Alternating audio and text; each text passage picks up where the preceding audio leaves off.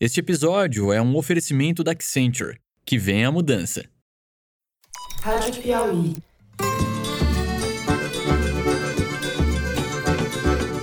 Olá, sejam muito bem-vindos ao Foro de Teresina, o podcast de política da revista Piauí. Diz que a obra-prima do Estado é a felicidade das pessoas. Nós temos que ter o foco nas pessoas e naquilo que é mais urgente, que não pode esperar. Eu, Fernando de Barros e Silva, afônico, como vocês podem perceber, na minha casa em São Paulo, tenho o prazer de conversar com os meus amigos José Roberto de Toledo, também em casa aqui pertinho. Opa, Toledo. Opa, Fernando! Desculpa, não, não podia perder a piada. A solidariedade dos amigos. Dom Fernando. A nossa preocupação maior agora é o fluxo financeiro. São empresários que são financiadores. Nós já temos alguns nomes que ainda não podemos revelar porque estão sendo investigados. E Thaís Bilenque, também em São Paulo. Salve, salve, Thaís. Me salve, Thaís. Salve, salve, Fernando Toledo. Vamos lá, com voz sem voz, É. a gente chega lá. O PL não renunciará às suas bandeiras de ideais, será oposição ao futuro presidente. Gente, vai ser assim hoje. Eu peço escusas sinceras. Foi ontem à noite que o negócio piorou. Eu tô bem, não tô com Covid. Peço desculpa aos meus colegas também, que tem que ouvir essa voz de Dom Corleone, Delfim Neto, tudo misturado. E a gente vai tentar fazer o programa. Eu tô com vontade de fazer como sempre, embora a voz não traduza isso. Vamos lá? Onde os caminhos da democracia foram dinamitados, é preciso refazer as pontes. Luiz Inácio Lula da Silva foi pela primeira vez a Brasília, depois de eleito, e começou pela visita aos chefes dos demais poderes da República. São gestos banais que se tornaram gestos fundamentais depois do tsunami institucional promovido pelo governo Bolsonaro. Lula foi à residência oficial do presidente da Câmara, o todo-poderoso do Centrão, Arthur Lira, e a seguir se dirigiu à presidência do Senado, na residência de Rodrigo Pacheco. Visitou ainda o Supremo Tribunal Federal e o Tribunal Superior Eleitoral, onde encontrou seus presidentes, a ministra Rosa Weber e o ministro Alexandre de Moraes. O apelo à normalidade vem acompanhado de outros sinais na composição da equipe de transição. Sob o comando de Geraldo Alckmin, figuras com a credibilidade dos economistas Pércio Arida e André Lara Rezende, associados ao velho PSDB de Fernando Henrique, dividem a responsabilidade da transição com figuras à esquerda, como Guilherme Boulos, e compõem todos um esboço do que pode ser um governo unido em torno do compromisso com a democracia. Em termos práticos e imediatos, Lula tem que desatar o nó do orçamento de 2023, para que nele caibam algumas promessas de honra de sua candidatura em relação à dívida social do país. Nós vamos discutir um pouco disso tudo. Lembrando também que na segunda-feira, o presidente eleito embarca para a Cúpula do Clima no Egito, onde terá papel de grande destaque.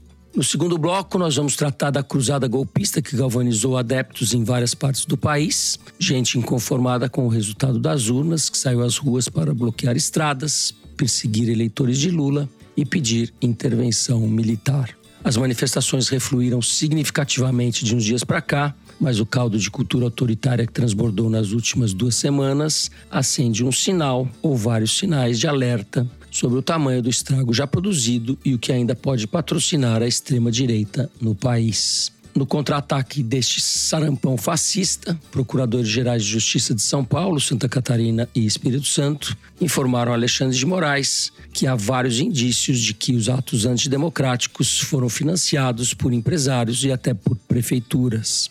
A atuação dos empresários se estende à criação de listas para impedir consumidores de utilizar determinados produtos ou serviços de pessoas supostamente simpáticas a Lula.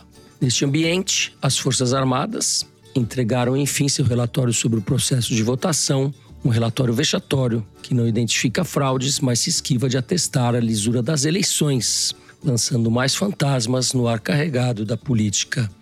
Por fim, no terceiro bloco, vamos falar das movimentações dos partidos no Congresso Nacional. Lula busca ampliar sua base de apoio e partidos vocacionados para usufruir do poder. A governo sou a favor. Começam a abanar o rabo na direção do pavão. Como anda essa dança do acasalamento é o que nós vamos discutir aqui. É isso, com voz rouca, vem com a gente.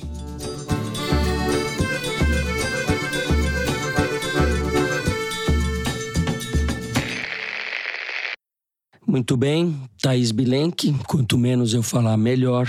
Você vai começar de algum ponto do périplo do Lula, quarta-feira, por Brasília, por onde vamos começar? Pelo Supremo? Pelo Supremo, contudo. É. Mas antes disso, uma observação do clima que eu captei com as pessoas com quem eu conversei sobre esse périplo do Lula em Brasília, a estreia dele como presidente eleito de volta à capital federal, é de um ambiente muito distensionado, até bem-humorado, enfim. O primeiro aspecto desse encontro com o Lula, que uma fonte com quem eu conversei demoradamente sobre esse encontro menciona, é o aspecto histórico. Então, o Lula se reuniu com 10 dos 11 ministros do Supremo, só o Barroso não estava, porque ele já foi para a E todos ali, em algum momento, julgaram o Lula e muitas das vezes deram votos contrários ao Lula e agora o recebem como presidente eleito. A presidente do Supremo, Rosa Weber, recebeu toda a equipe do Lula. A Rosa Weber recebeu com uma constituição que ela entregou de presente para cada um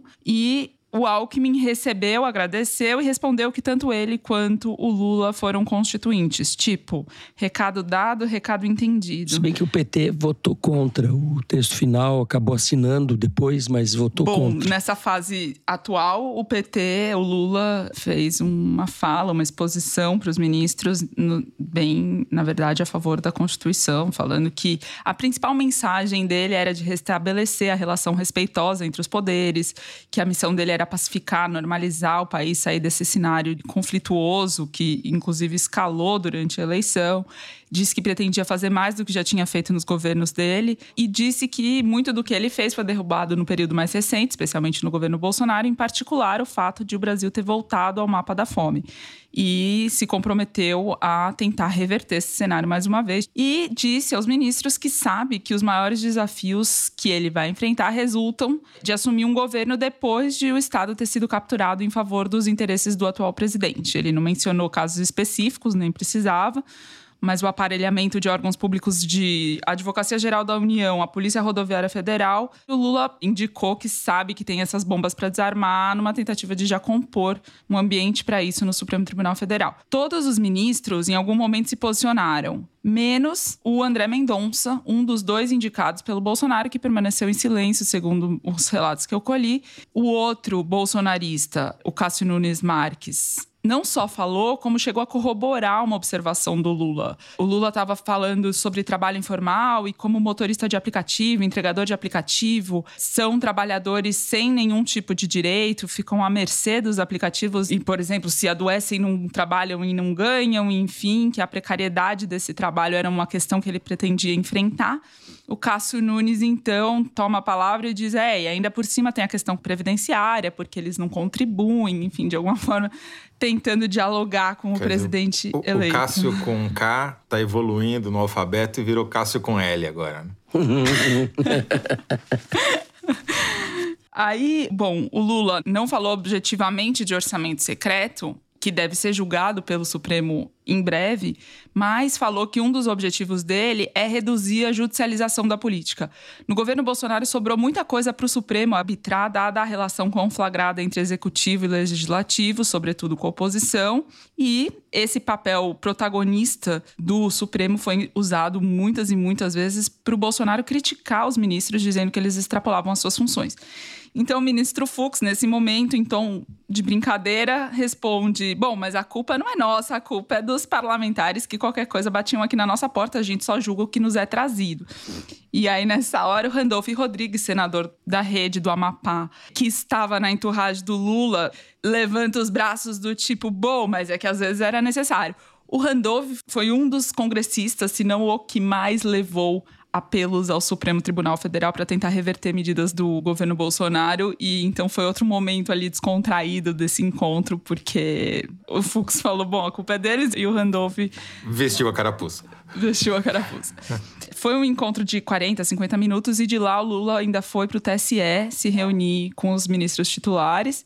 E, de novo, a descrição é de um ambiente distensionado. O Lula elogiou a atuação do Tribunal Superior Eleitoral na eleição, falou na tentativa de combate às fake news, da captura dos órgãos de Estado em favor de uma das candidaturas, não a dele. E a Carmen Lúcia, que foi alvo do ataque mais baixo do bolsonarismo da campanha, quando Roberto Jefferson chamou ela de prostituta e depois pediu desculpas às prostitutas. A Carmen Lúcia falou que foi de fato um processo muito difícil. O Alexandre de Moraes fez menção à celeridade da justiça. A campanha do Lula fez quase 400 pedidos ao longo do processo eleitoral e praticamente todos foram deliberados em tempo hábil. O Zanin, Cristiano Zanin, advogado do Lula, concordou, elogiou a atuação do TSE e aí no fim o Lula de alguma forma reconheceu, elogiou a atuação do Tribunal da Justiça Eleitoral, dizendo que eles deram uma enorme contribuição para a democracia.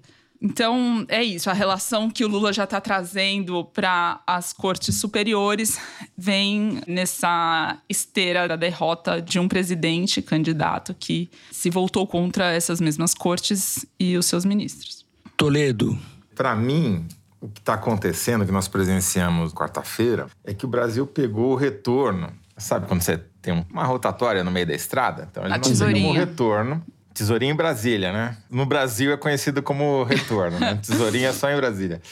O Brasil pegou o retorno para cobertura política pré-histeria coletiva. A gente está voltando uma situação que hoje parece extraordinária, mas que era corriqueira até cinco anos atrás. Né? Voltam à cena as articulações de bastidor, os almoços em comidas intragáveis, mas conversas às vezes produtivas, reuniões de gabinete com cobertura da imprensa, né? compromissos, ou seja, de parte a parte, tira um pouquinho daqui que eu tiro um pouquinho de lá, sinalização de respeito às instituições, né? entrevistas coletivas sem claque nem hostilidade a jornalista, coisas que eram absolutamente impossíveis até outro dia. Em suma, é o seguinte: nós voltamos ao tédio. E Tomara. vamos precisar nos acostumar a isso. Porque a gente ficou viciado na histeria. E isso levou o país à situação que está. Tomara que seja isso. É, é a expectativa. E eu acho que a imprensa também vai precisar se adequar. Agora, eu tenho uma esperança que certamente é ingênua. E eu já ouço o seu Frias, que era o já falecido, dono da Folha, olhando para mim e falando: Toledo, eu não tô vendo as asinhas nas suas costas. Ou Toledo, seja, tá faltando asinha. Exatamente. Mas eu tenho essa esperança que é o seguinte: a gente talvez agora tem que se preocupar em cobrir uma coisa que a gente sempre cobriu mais ou menos, que é política pública. Tudo bem, tem que contar os bastidores, como é que as articulações são feitas, mas também tem que discutir o tema dos assuntos. Então, essa semana em São Paulo teve uma reunião com 40 representantes de ONGs ligadas à educação, coordenada pelo Fernando Haddad e por um outro ex-ministro, Paim, da Educação, que sucedeu Haddad no ministério.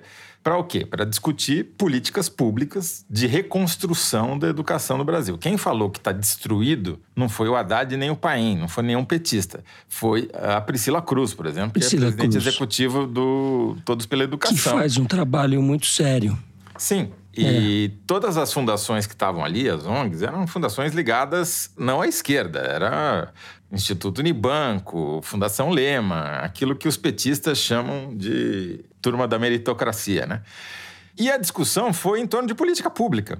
A prioridade que eles definiram, por exemplo, foi arrumar dinheiro para merenda escolar, porque 36 centavos por aluno, que é o que o Bolsonaro deixou congelado nos últimos cinco anos e ainda cortou, não dá. A Priscila estava falando, eu vejo, eu vou visitar as escolas e encontro crianças catatônicas no pátio, porque não comeram. Tem aluno desmaiando na sala de aula de fome. Então, a gente está nesse grau de retorno né, a uma situação precaríssima. Então, ali definiu-se, por exemplo, que a recomposição do dinheiro da merenda é fundamental e que não dá para distribuir os mesmos 36 centavos para todos os municípios brasileiros. Aqueles que já têm mais recursos, sei lá, São Paulo, vai receber menos do que uma cidade do Vale do Ribeira. Enfim, esse tipo de coisa que é fundamental para a sociedade discutir e que nunca foi muito bem coberto, a meu ver, eu tenho a esperança de que passe a ser um assunto, né? E que a gente discuta isso em vez de uma madeira de piroca. Agora, vai depender um pouco da imprensa também, de se reeducar a fazer cobertura de política pública, porque política não é só as maquinações do poder, também é o que os políticos decidem que a sociedade vai ter que enfrentar, né? Esse ritual do Lula que é uma formalidade, né? Mas assume uma importância grande no momento que a gente está, não só pelo legado que o Bolsonaro deixou, mas no momento em que as pessoas estão rezando, cantando hino nacional em volta de pneu no meio da rua. Há um delírio, uma coisa fanática que se assemelha, se caracteriza muito como seita, ou tem um componente fortemente irracional, e tem componentes fascistas também evidentes. E é muito bom também, por isso, ver as coisas funcionando, as discussões, como o Toledo falou, sobre conteúdo de políticas públicas, prioridades, racionalidade do que são as prioridades de um governo. É um contraste brutal e a gente está vivendo essa espécie de país delirante. Dois países num só. A Priscila Cruz, mesmo numa entrevista para mim essa semana, estava contando. A gente já fez isso. Entre 2007 e 2017, o Brasil mais do que duplicou a taxa de crianças que aprenderam uhum. que deveriam aprender na idade certa, na série certa, coisa que nem a Coreia do Sul fez, esse crescimento tão rápido Quer dizer, tem tecnologia, tem conhecimento, tem pesquisa, é. tem prática, tem experiência. É só tirar a sandice, a histeria da frente e voltar a fazer o que o país parou de fazer nos últimos quatro anos. Tem um aspecto que é, a transição está enfrentando. Isso quem me falou foi o Juliano Medeiros, presidente do PSOL, que é membro da transição. A Priscila, ela acompanhou, ela acompanha a educação pública no país há muito tempo, e o Todos pela Educação tem acesso a muitos dados, mas ao longo do governo Bolsonaro, o próprio Todos pela Educação deixou de ter informações essenciais porque não tinha mais condições de diálogo com o governo federal. Então, o que o Juliano fala é que tem um trabalho, além do simbolismo de juntar o Pércio Arida com o Nelson Barbosa, tem uhum. também um trabalho braçal de tentar levantar informação, que o governo Bolsonaro simplesmente é, surrupiou. Para corroborar o que você está dizendo, Thaís, faltam itens no banco de itens da Prova Brasil. Ou seja, pra, quando você vai fazer uma prova, você tem que ter um monte de questões para você escolher, para não repetir, etc. Os caras simplesmente não fizeram as perguntas. A Priscila estava contando que o último SAEB, que é um indicador super importante para você saber qual o grau de aprendizado das crianças, não serve para nada, porque teve um monte de escola que não conseguiu colocar, ou não quis colocar, pelo menos 80% dos seus alunos para fazer a prova. Quando isso acontece, é óbvio, né? A escola seleciona os melhores alunos, tira os piores alunos da prova e ela fica com um grau irreal de avaliação. Então, o retrocesso, o tamanho do buraco é muito grande e a gente ainda nem viu. Isso é só a borda. Nós vamos começar a ver o filme de terror à medida que a transição fosse aprofundando nas questões. Mas pelo menos tem discussão de conteúdo, não é um governo petista, muito ao contrário, é um governo extremamente de frente ampla, daqui a pouco vai ter petista reclamando, aliás, já tem. E, e tem que ser assim, o tamanho do buraco é muito grande é. para ser ocupado por um partido apenas. Só para arrematar, eu acho que essa é uma racionalidade que foi perdida nos últimos anos, sem dúvida, mas é uma racionalidade, sobretudo, que começou com o governo Fernando Henrique. Acho que o governo Fernando Henrique e Lula, nesse aspecto, configuram uma continuidade em termos de maneira de olhar e de lidar com os problemas e compromisso público que espero que sejam restaurados em, em bases atualizadas. Bom, Vamos seguir. No segundo bloco, vamos falar justamente da turma que o Luciano, o menino Huck, chamaria de loucura, loucura, loucura. A gente já volta.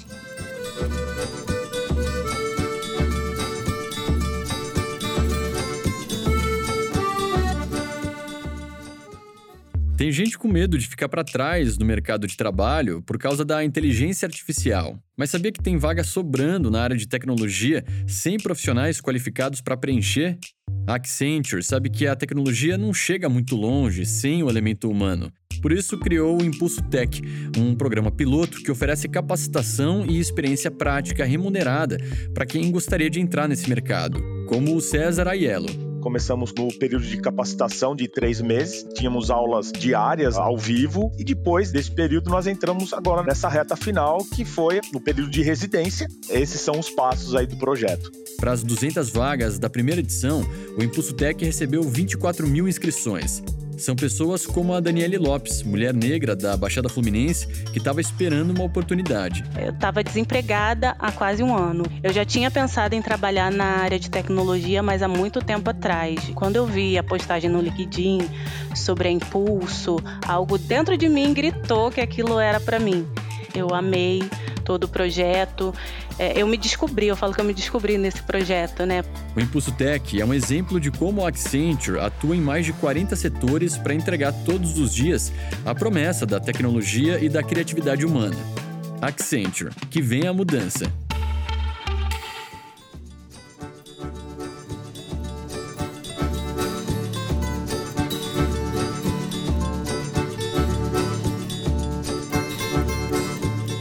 Muito bem, meu amigo José Roberto Toledo. Acho que podemos começar esse segundo bloco comentando o relatório, vamos dar esse título de cortesia das Forças Armadas sobre o processo eleitoral e depois a gente fala um pouco da sociedade, vamos dizer assim, do que tem acontecido nas ruas.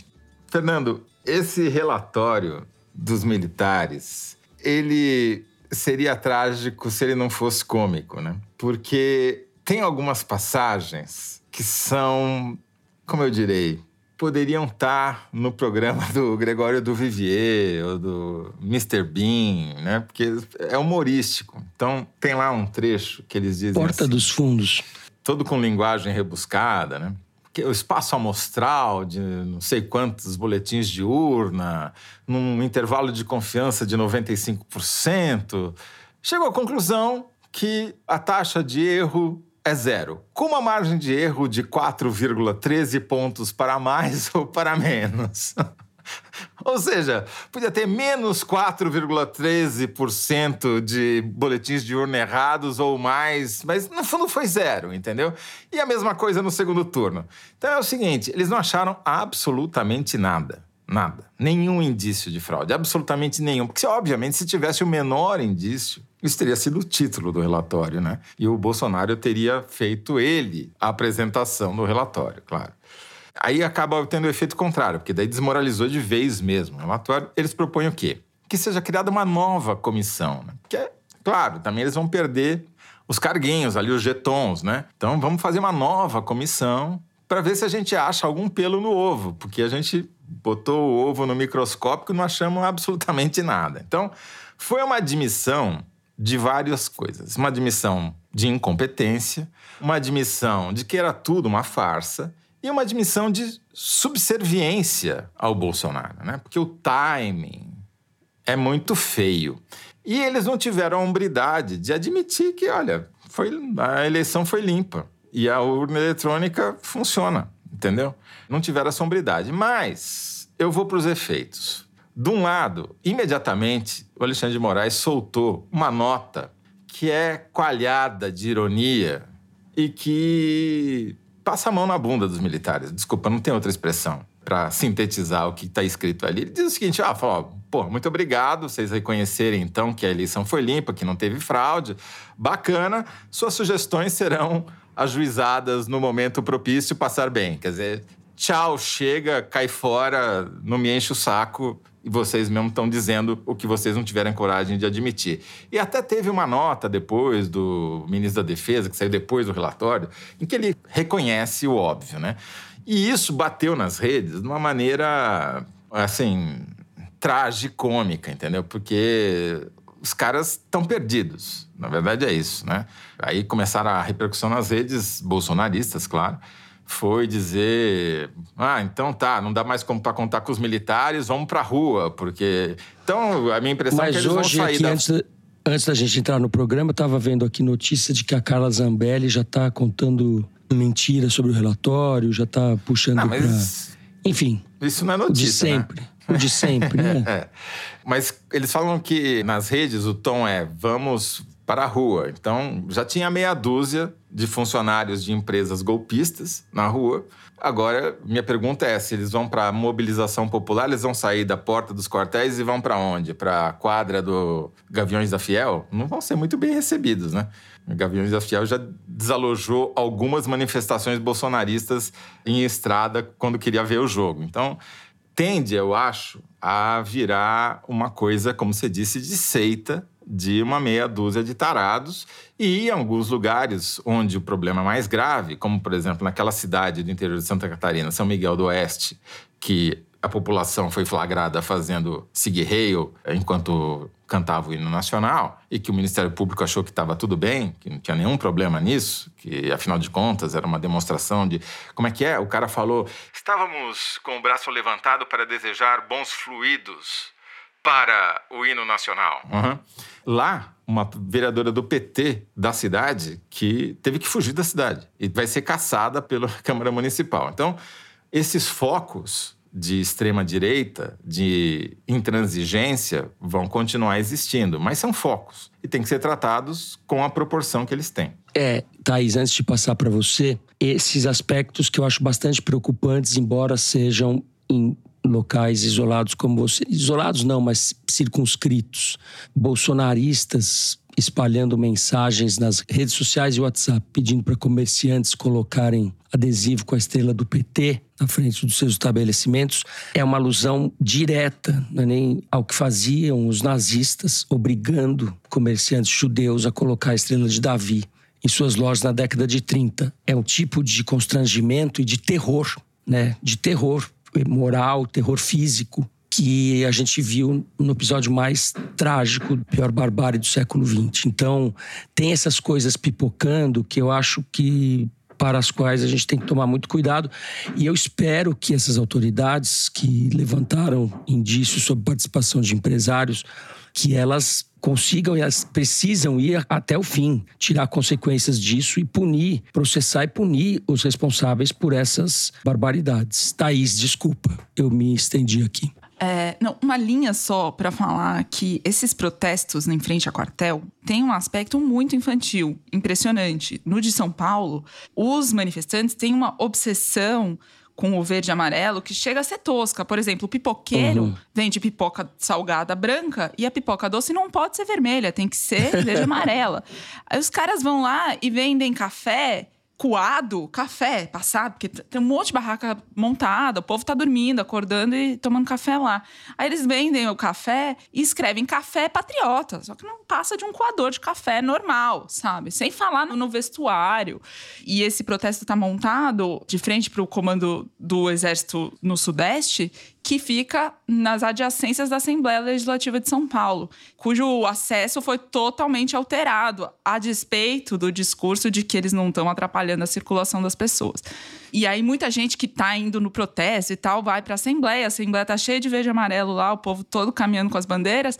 E, segundo me contaram, esses dias as pessoas que apareceram de vermelho foram hostilizadas quase fisicamente. Não. E, precisa ter punição, né? Esses caras precisam não só voltar a ter vergonha das barbaridades que cometem, mas serem punidos. Saber que isso tem, está previsto na legislação, que você impedir o outro de se manifestar ou fazer qualquer tipo de coação é ilegal, então elas têm que ser presas, se for o caso, né? se for julgado o que for. Agora, chegou num nível tal de estupidez misturada com senso de falta de risco de ser punido que os empresários, não é mais indício de que tem empresário financiando, não. Os caras mandam os caminhões do Mato Grosso para Brasília com o logotipo da empresa no para-brisa. Quer dizer, é patrocinado o negócio, é uma coisa de louco. E os motoristas falam abertamente: não, eu sou assalariado, o patrão mandou eu vir para cá, eu vim. Quer dizer, uhum. é absolutamente golpista, tem que punir, é isso, entendeu? É relativamente simples se houver vontade política para isso. Eles próprios estão fazendo provas contra si mesmos. Né? Apesar de o relatório das Forças Armadas potencialmente acabar encurralando esses manifestantes radicais, eu conversei com um expert em redes bolsonaristas, né? E a interpretação que ele tem da reação dos radicais ao relatório que pode se resumir no comentário de, um, de uma pessoa num dos perfis do Exército na rede social, que era tomei chuva à toa, do tipo, era isso que vocês tinham para entregar. Essa reação pode acabar, de alguma forma, alterando uma lógica que vinha sendo construída até aqui. E era disso que eu queria falar, que essa fonte que pediu para não ser identificada constatou que eles conseguiram se manter mobilizados, eles, eu digo, os bolsonaristas radicais, conseguiram se manter mobilizados depois das eleições, coisa que a oposição a eles não conseguiu. Eles estavam, cada vez, eles têm um fato, isso eles já faziam no governo Bolsonaro, um fato mobilizador, em geral, baseado em mentira. E a consequência disso é que eles cresceram em ambientes onde eles já dominavam, como YouTube, Facebook, e também em ambientes em que a oposição a eles estava crescendo, como o Instagram. Então, eles estavam em em expansão até esse relatório. Não dá para saber, né, ainda como é que isso vai se encaminhar, mas tem um aspecto desse embrólio que a gente precisa acompanhar também, que é o silêncio do Bolsonaro, porque a ambiguidade dele até aqui manteve as pessoas na rua. Agora, o silêncio dele cria, pode criar um vácuo de liderança para esses radicais que querem agora se voltar contra as Forças Armadas, de pessoas ainda mais malucas, ainda mais radicais, e que vão querer liderar algum processo, já que não tem quem faça isso. Sobre isso, me chamou muita atenção um vídeo de Novo Progresso, ali no sul do Pará, que acho que foi a cidade mais bolsonarista da eleição, ou uma das mais. Os caras enfrentando os carros de polícia, da Polícia Federal, a tiro, jogando cadeira. Então, mas aí é o banditismo, né? Banditismo. Então, ali, ali você tem uma coisa extrema. Vai do prefeito ao cara é. que aluga correntão para derrubar a floresta. O repórter da Piauí, o Alan de Abreu, fez uma reportagem lá em Sim. Novo Progresso Assim, é, quem está na Praça Central transformado em estátua no meio de Novo Progresso? Um garimpeiro. Então, e puseram a Polícia Rodoviária Federal, a bolsonarista Polícia Rodoviária Federal, para correr a Sim, tiros. Ali é crime organizado, né? Novo Progresso é, é crime organizado para destruir a floresta, enfim. A Arquimedes fez esse levantamento também a meu pedido, e a conclusão foi que o relatório militar teve o efeito contrário esperado pelo bolsonarismo, obviamente, né? Que é isso que você sintetizou nesse tweet. Tomamos chuva à toa. Agora, também tem um outro aspecto que vamos ver como isso vai se desenvolver, que é o seguinte: a gente está começando uma crise das big techs. A Meta, que é dona do Facebook, do Instagram e do WhatsApp, demitiu 13% da sua força de trabalho, a maior demissão da história das big techs essa semana, quarta-feira, no mundo inteiro, porque a receita publicitária caiu, o valor da empresa tinha desvalorizado mais de 70%, agora cresceu, porque na bolsa, no mercado acionário é assim, né? O cara corta 13% da força de trabalho e a ação sobe. Já tínhamos tido a demissão de metade dos funcionários do Twitter pelo Elon Musk e todas as empresas, eu falei com gente, até no TikTok, no Google, tá todo mundo uhum. congelando vaga e mandando cortar viagem. Por quê? Porque é um modelo de negócio que gerou toda essa revolução digital que de alguma maneira, ajudou a extrema-direita no mundo inteiro a se consolidar digitalmente, está passando por uma crise. Então, ninguém sabe se ainda é o tamanho dessa crise, se é um freio de arrumação, quais serão as implicações, mas eu suspeito, e aí tem um pouco de desejo, que uhum. isso vai resultar em aumento da regulação dessas big techs num futuro próximo pelo mundo inteiro, como já começou a acontecer na Europa. É, oxalá.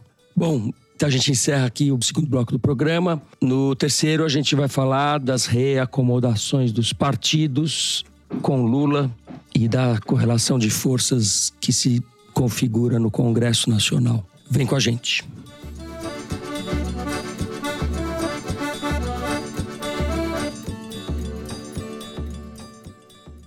Não sei se você já teve a chance de ouvir o podcast do Projeto Querino. Se você ainda não conhece, fica o convite. É um podcast para quem quer entender como a história explica o Brasil de hoje. Se você já ouviu, tenho uma grande novidade. Acabou de sair um novo episódio, um episódio inédito do Projeto Quirino. Eu sou o Tiago Rogero, o Projeto Quirino é apoiado pelo Instituto Ibirapitanga e a produção do podcast é da Rádio Novelo.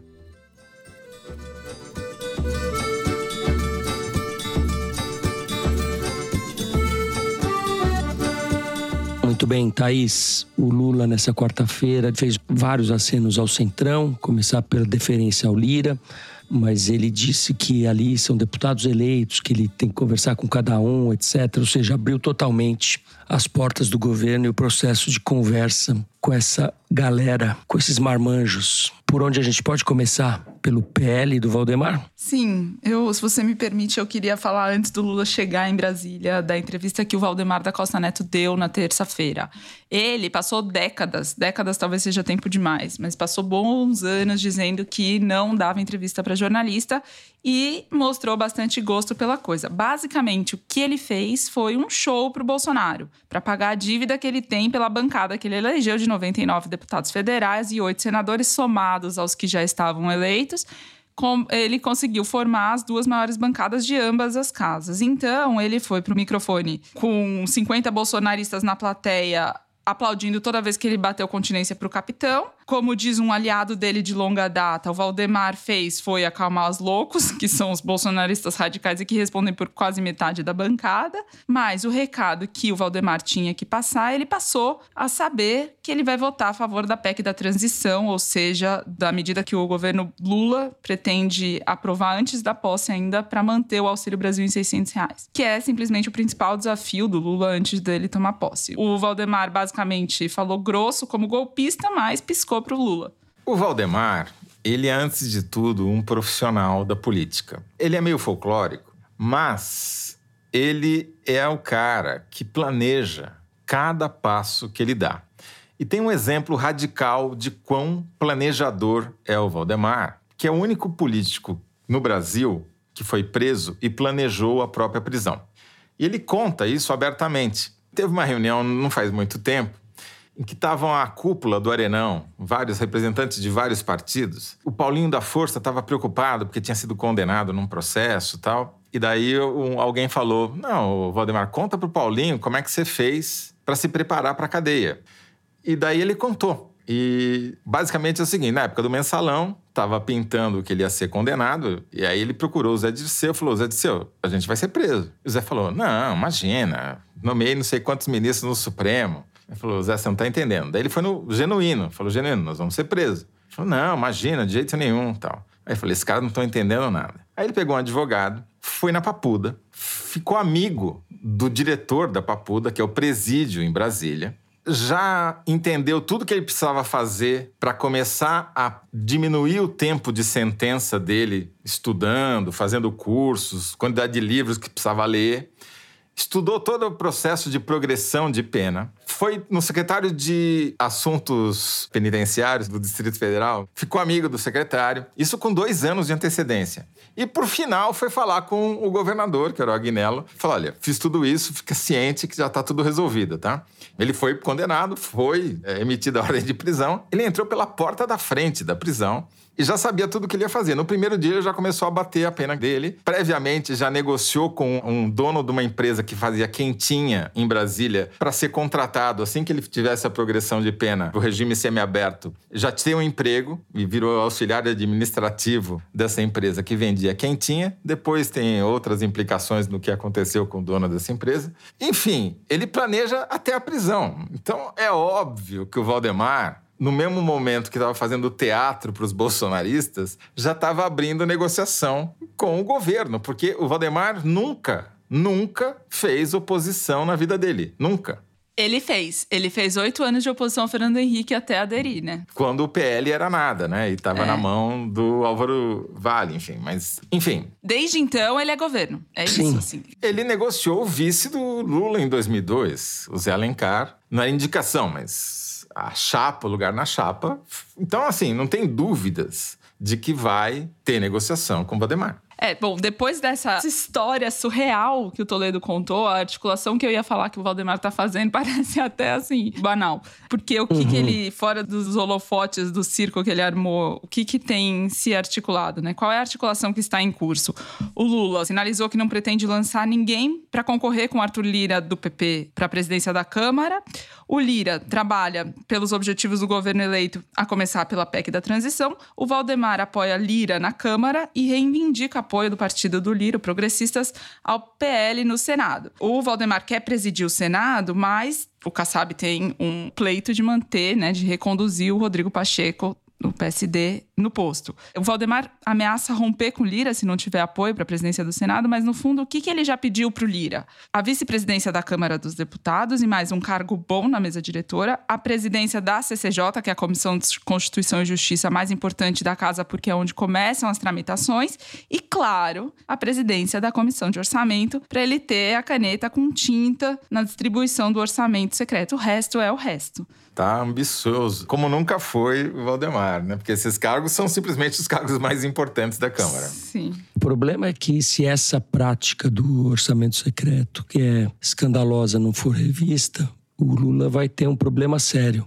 Então, Fernando, sobre isso tem algumas informações. Eles negociaram, e tem até uma matéria do Thales Faria no UOL, foi publicada ontem, contando esse bastidor, a aprovação de uma proposta de emenda à Constituição para estourar o teto para 2023, porque falta dinheiro. Bolsonaro uhum. e o Paulo Guedes, que nunca vamos esquecer, é corresponsável e co-sócio no desastre, em cavar o buraco, não deixou dinheiro para nada, nem para pagar os 600 reais que eles mesmos previram de Auxílio Brasil. Então tem que ter uma medida legal para uhum. ampliar o teto. É inevitável. Aí tinha uma discussão se fazia por medida provisória ou por emenda à Constituição. A emenda à Constituição dá mais garantia jurídica para o Lula não ser empichado por pedaladas uhum. fiscais mais adiante, entendeu?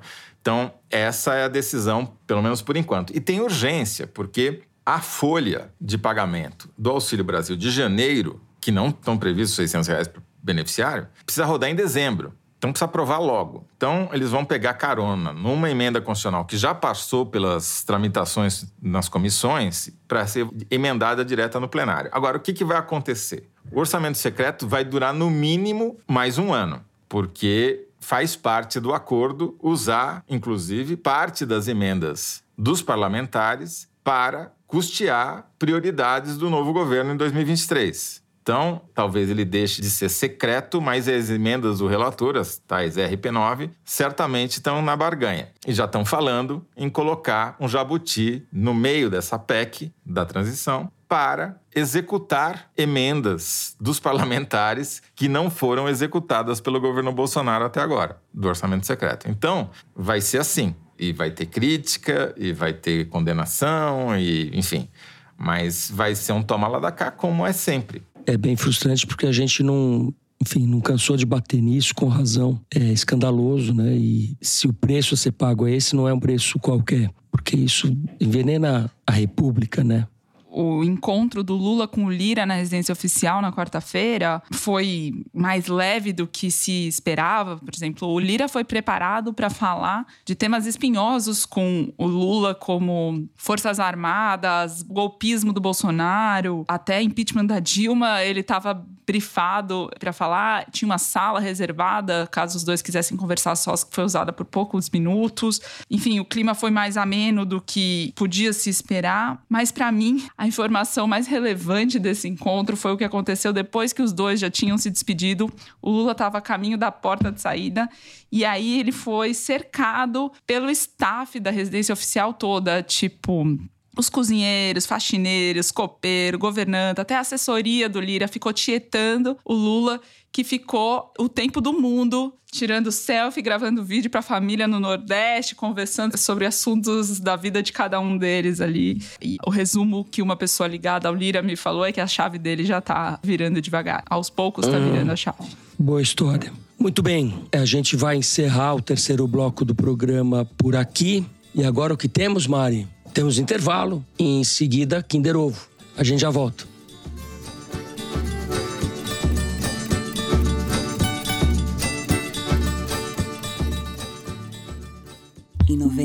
MUBI tem o prazer de apresentar o especial Excelência Preta, o protagonismo negro no cinema.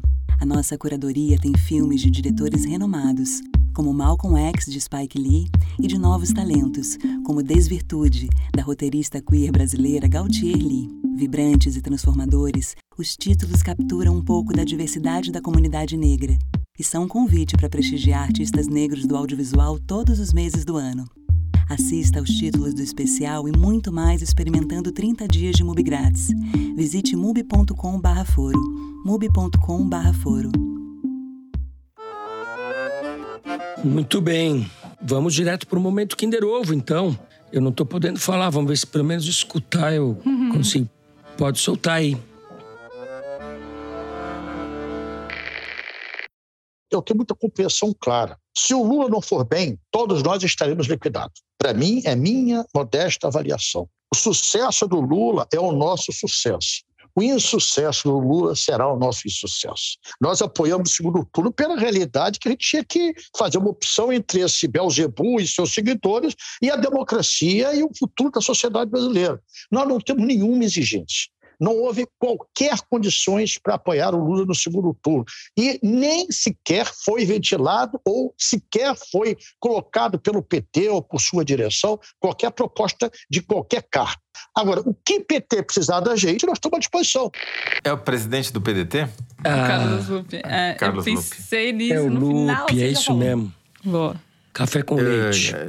Esse eu confesso também que eu acertei por dedução. Né? Mas, enfim. Carlos Lupe, a figura mais importante do PDT, porque aquele, como chama mesmo, aquele que foi candidato? Não lembro. Esqueci o nome. Hum. Bom, quem fala é o presidente do PDT, Carlos Lupe, em entrevista ao canal da revista Carta Capital. É isso. Toledo faturou mais uma, continua com a palavra, porque ele vai falar para a gente de mais um convidado do Festival Piauí de Jornalismo, que acontece nos dias 3 e 4 de dezembro, na Cinemateca Brasileira, em São Paulo. Fala, Toledo.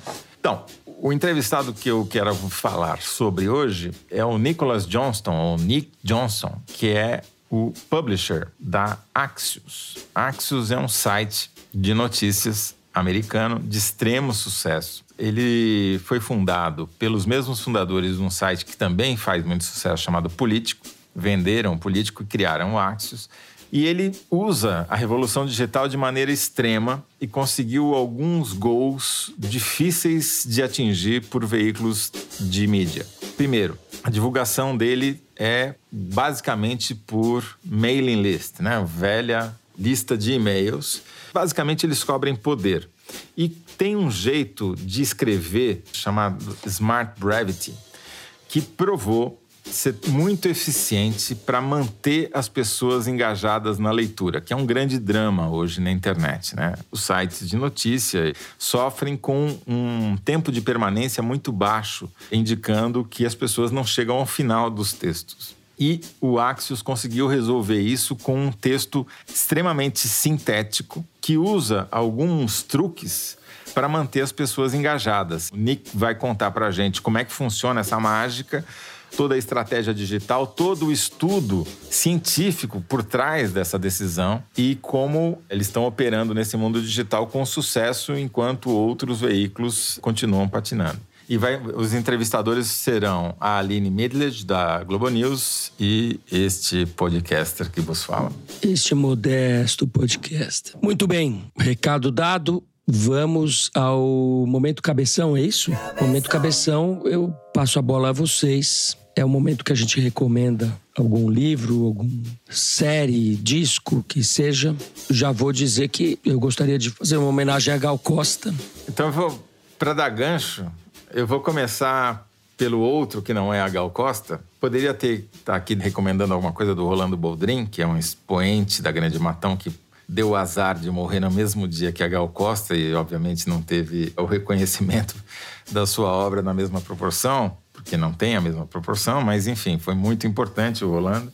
Mas o que eu queria recomendar, começar recomendando um livro, e pela primeira vez aqui no Momento Cabeção, um livro de ficção, que é, infelizmente, eu não costumo ler muita, mas que esse me impressionou muito, chama-se Confiança. É um livro de um escritor nascido na Argentina, mas radicado há muitos anos nos Estados Unidos, chamado Hernan Dias. É uma espécie de Grand Gatsby da era pós-moderna. Se passa na mesma época nos Estados Unidos, ali no momento dos anos 20, né, aquele momento de pré-quebra da bolsa e de expansão da economia, novos ricos, novos dinheiros, tal. E a mesma história contada por diferentes perspectivas. É muito bom, tô adorando o livro. Agora, indo para Gal Costa, eu fui é, ouvir, reouvir, como muita gente deve ter feito isso ontem, né? A obra da Gal. Aí me lembrei uma história que eu já tinha esquecido. A Gal Costa foi meio determinante na minha educação musical. eu tinha talvez uns 10 anos e eu descobri na discoteca do meu pai um disco que me chamou a atenção primeiro pela capa, que é Índia, um disco que ela lançou em 73 que tem uma capa que foi censurada pela ditadura, né? Porque é ela de tanga, é um close Tá da de tanga. biquíni, é. Uma tanga vermelha, minúscula. E ele abre o disco e no meio tem uma foto de corpo inteiro dela, de Índia, como título da música diz. E esse foi o argumento do Roberto Menescal para dona Solange, que era a diretora da censura. Falou: quer que a Índia tivesse de sutiã? Não dá, né? Então, porque ela tá de seios de fora e foi censurado por causa disso. Mas o disco, para mim, foi importante, não por causa. A capa foi o que me capturou pro disco. E não só a mim. O disco deu um disco de platina pra Gal, por causa da censura. A censura ajudou a vender o disco. Porque é um disco que ela faz uma transição do tropicalismo pro que depois viria a ser conhecido como o ecletismo das cantoras brasileiras. Então é um disco que tem a faixa título, é uma guarânia, a Índia. Hum? Tem uma música Milho Verde, que é do folclore português. Tem bossa nova, tem desafinado. Tem funk, enfim, tem de tudo. E para mim foi muito importante, porque me abriu um universo, uma perspectiva musical que de outra maneira estaria fechada. Comecei a gostar de músicas que talvez eu não gostasse, não fosse a Gal Costa. Muito bem. Thaís Bilenque. Bilenca. Vilenca. Eu vou começar por uma indicação não relacionada a Gal, que é a do filme Marte 1, diretor Gabriel Martins, que foi escolhido para representar o Brasil no Oscar. Uhum, Dirigido e atuado por artistas negros, se passa na periferia de Belo Horizonte e conta a história de uma família humilde e sua vidinha depois da eleição do Bolsonaro em 2018. E, como boa obra de arte, fala de muitas coisas, sem necessariamente ser explícito sobre cada uma delas. Mas fala de machismo estrutural a amor e formas de amor, sem levantar bandeiras e, e com um dom da ficção é, encantador. Eu acho que é um bom filme para se ver enquanto se espera por 2023. Mas para falar da Gal, é só um testemunho que a primeira música que eu escutei na vida foi da Gal, que era Chululu. só que me foi cantada pela única pessoa que tem uma voz mais divina que a Gal, que é a minha mãezinha que cantava para mim quando nasci, para mim e pros meus irmãos. Mas a Gal é quem me introduziu a música ao cancioneiro. Então, a ela, nossa devoção até o fim. Até no- se foi a minha primeira, quem sabe será a minha última. Muito bem. Puxa vida, eu também fiquei muito tomado ontem com essa notícia. Não sei nem qual música indicar. Já pensei várias aqui, pensei vários discos. Eu até tuitei que o primeiro show da Gal que eu vi foi no Teatro Tuca, 79, 80. Gal Tropical, que tinha aquela música Meu Nome é Gal, em que ela fazia uma espécie de disputa com a guitarra e, e no final ficava inconfundível a nota da guitarra com a voz dela. E era uma exuberância, uma beleza. Ela estava, assim, numa espécie de auge em todos os aspectos. Era uma coisa muito impressionante. Tem força estranha nesse disco também, salvo engano meu. É um disco sensacional. E ela cantou Você sabe Índia de quem nesse. que é, né? Meu nome é Gal, né?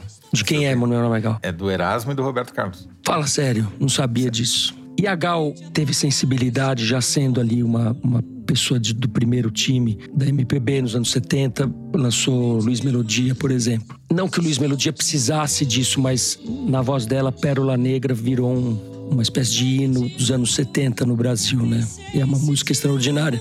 Mas eu vou deixar aqui até sugerir pra gente terminar num clima mais pra cima, uma música que eu acho genial e que é a cara dela, que é Vaca Profana do Caetano. E é uma das músicas mais bonitas que ela gravou do Caetano. E é uma música muito. Eu quero evitar a palavra potente, não estou conseguindo evitar a palavra potente, mas é, é uma música que a força dela como cantora, como mulher, como personalidade, tá inteira ali. Então, se vocês me. Nesse dia que eu tô afônico, não tem. Não tô fazendo nenhuma comparação, mas fica. é, a gente terminar com a voz da Gal Costa talvez seja uma compensação também, uma maneira da gente. Acho ótimo, concordo plenamente. Ontem, quando eu fui reouvir as músicas dela, a que me pegou no final foi O Amor, que é um poema do Mayakovsky, que foi musicado É, maravilhoso. Veloso, que fala ela é tão bonita que eles a ressuscitarão.